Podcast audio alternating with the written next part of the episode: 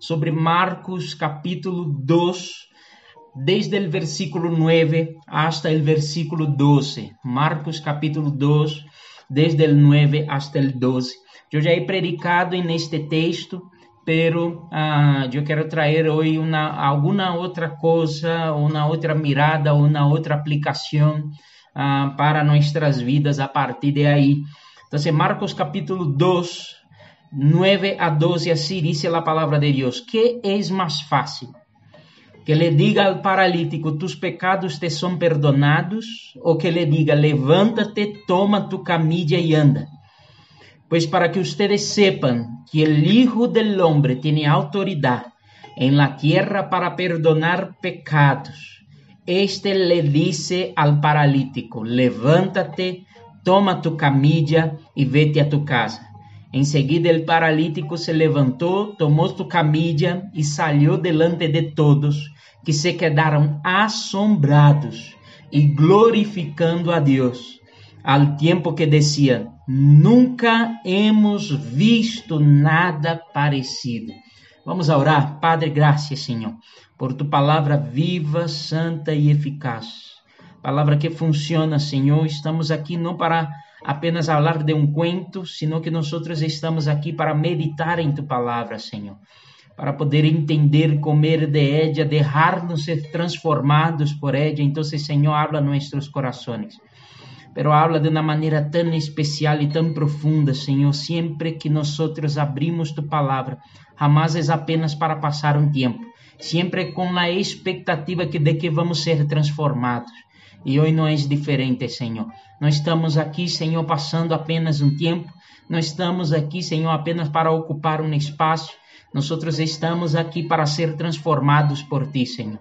Então, Deus, eu abro meu coração, eu abro, Senhor, meu entendimento, minha mente, Senhor, para que o Senhor pueda ser com que esta palavra alcance o mais profundo de meu coração e me pueda ser a transformação, Senhor, assim como eu oro também por la vida de mis hermanos, e lo hago em nome de Jesus. Amém e amém.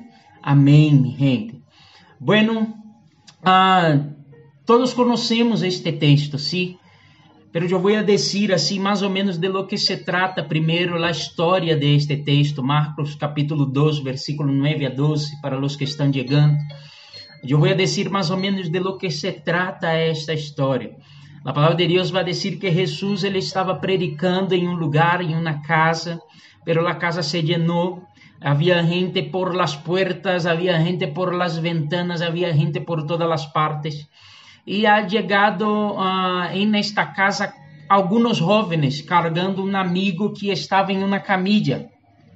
Alguém que não podia caminhar, que era paralítico. Sim, a palavra de Deus vai dizer assim, vai dizer e aí estes amigos vendo que eles não iam a conseguir levar esta pessoa hasta Jesus, eles abrem um eco em el techo e começam a barrar este amigo uh, por el techo para que ele pudiera estar aí a la mitad del salão frente a Jesus. E resumindo um pouco a história, porque eu quero, eh, eu quero enfocar-me nesta parte que nós leemos, Pero resumindo um pouco a história, a, a palavra de Deus habla que Jesus ele pudo ver a fé que eles tinham. Se não apenas a, a palavra de Deus não habla apenas de uma pessoa, não habla em ele singular, sino que a fé que eles tinham. Esta fé que eles tinham pode ser a fé, falando de los amigos, ou de los amigos junto com o paralítico, ¿sí? Por todo lo que ellos estaban haciendo, por todo el plan que ellos hicieron para que pudieran tener este tiempo o entendiendo que Jesús podía sanar el amigo. Sí, aí há tantas aplicações tão bonitas que nós temos que eh, podemos fazer a partir de aí. Mas de verdade eu vou a passar hoje, eu quero ser mais direto e específico em algo aqui. E aí Jesus ele se vuelve a ellos ou al, al muchacho paralítico e dice a Bíblia que ele viendo a fé que eles tinham, Jesus disse: "Mira, seus pecados estão perdonados". Pero quando Jesus disse: "Seus pecados estão perdonados", alguns religiosos que estavam aí alrededor mirando a cena e tudo isso, empezaram a questionar, mira, quem existe para perdonar pecados? Como que qualquer pessoa pode dizer sim ou não, tus pecados estão perdonados, pero quem é ele? Como vamos a saber de verdade que os pecados de ele foram perdonados ou não? Decir é muito fácil, pero quem existe para dizer que pode perdonar pecados? E aí é onde Jesus, entendendo o que eles estavam pensando, empieza a poner a atenção que vamos a chegar onde queremos. Aí é onde Jesus, ah, entendendo o que eles estavam pensando, entra em el texto que nós leemos e que eu vou ler uma vez mais, que ele disse que é mais fácil que ele diga ao paralítico, tus pecados te são perdonados, ou que ele diga, levanta-te, toma tu camilla e anda. Pues para que ustedes sepan que el Hijo del Hombre tiene autoridad en la tierra para perdonar pecados, este le dice al paralítico, levántate, toma tu camilla y vete a tu casa. Enseguida el paralítico se levantó, tomó su camilla y salió delante de todos que se quedaron asombrados y glorificando a Dios al tiempo que decían, nunca hemos visto nada parecido. Mira, mi gente, qué cosa impresionante. Jesus dijo entonces a estos hombres que estavam dudando de ele, dijo, mira, que é mais fácil entonces decir que os pecados estão perdonados ou hacer que ele se levante, que ele seja sanado de sua enfermidade, um paralítico caminar. Óbvio que a la vista de todo, falando em uma questão natural, é muito mais fácil sim dizer que seus pecados estão perdonados, porque se de verdade são perdonados ou não, nadie vai dar conta.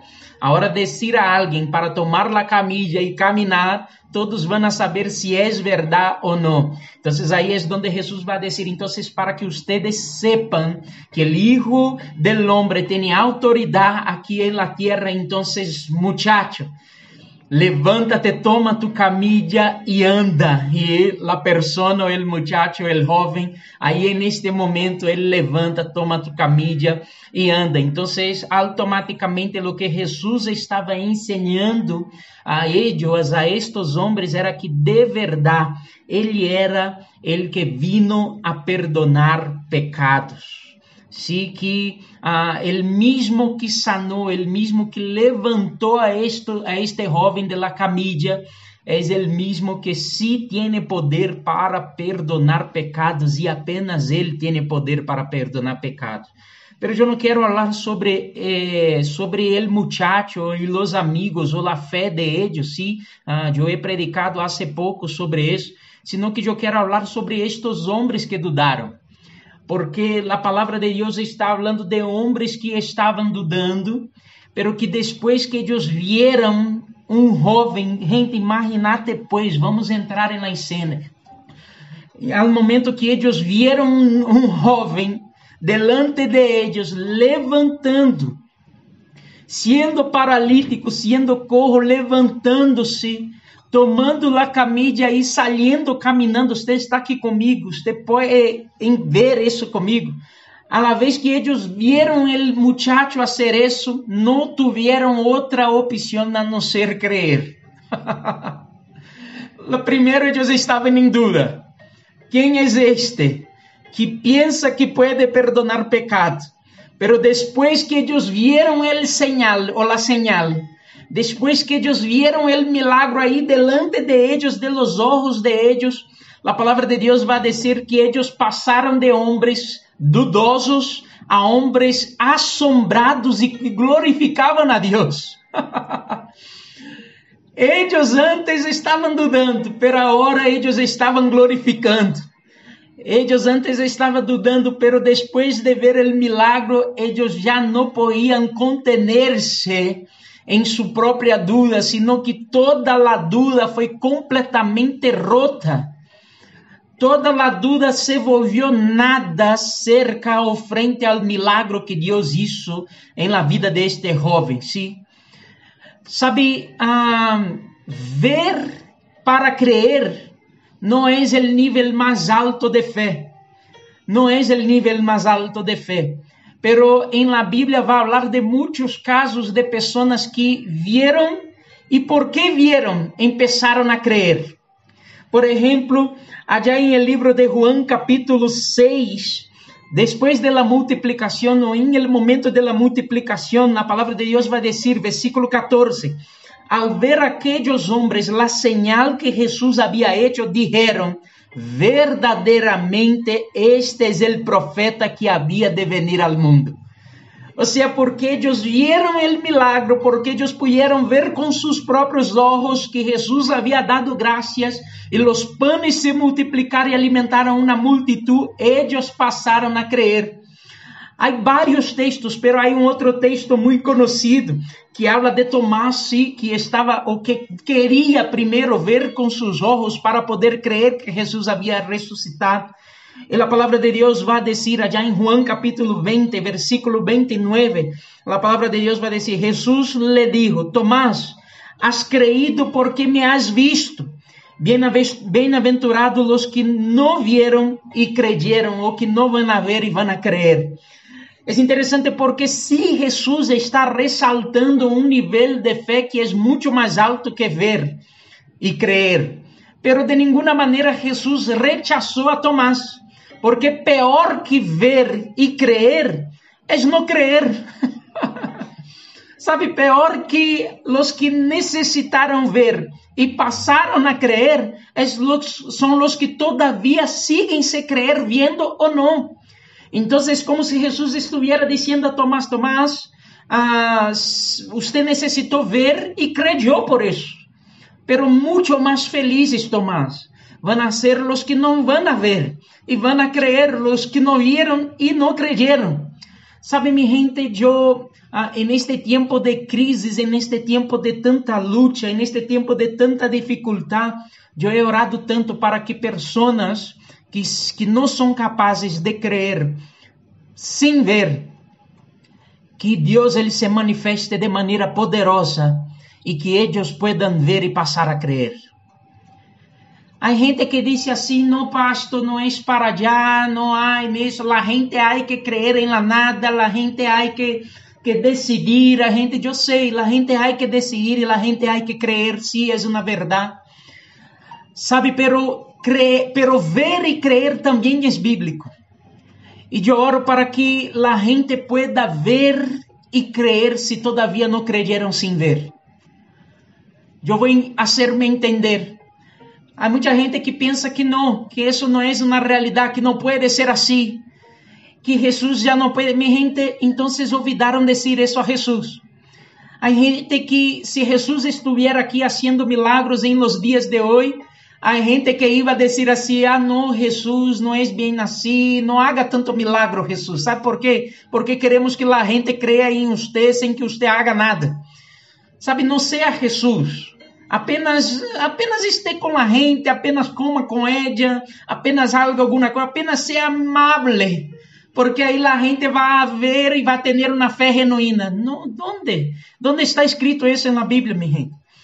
Jesus ele vino, Jesus ele isso.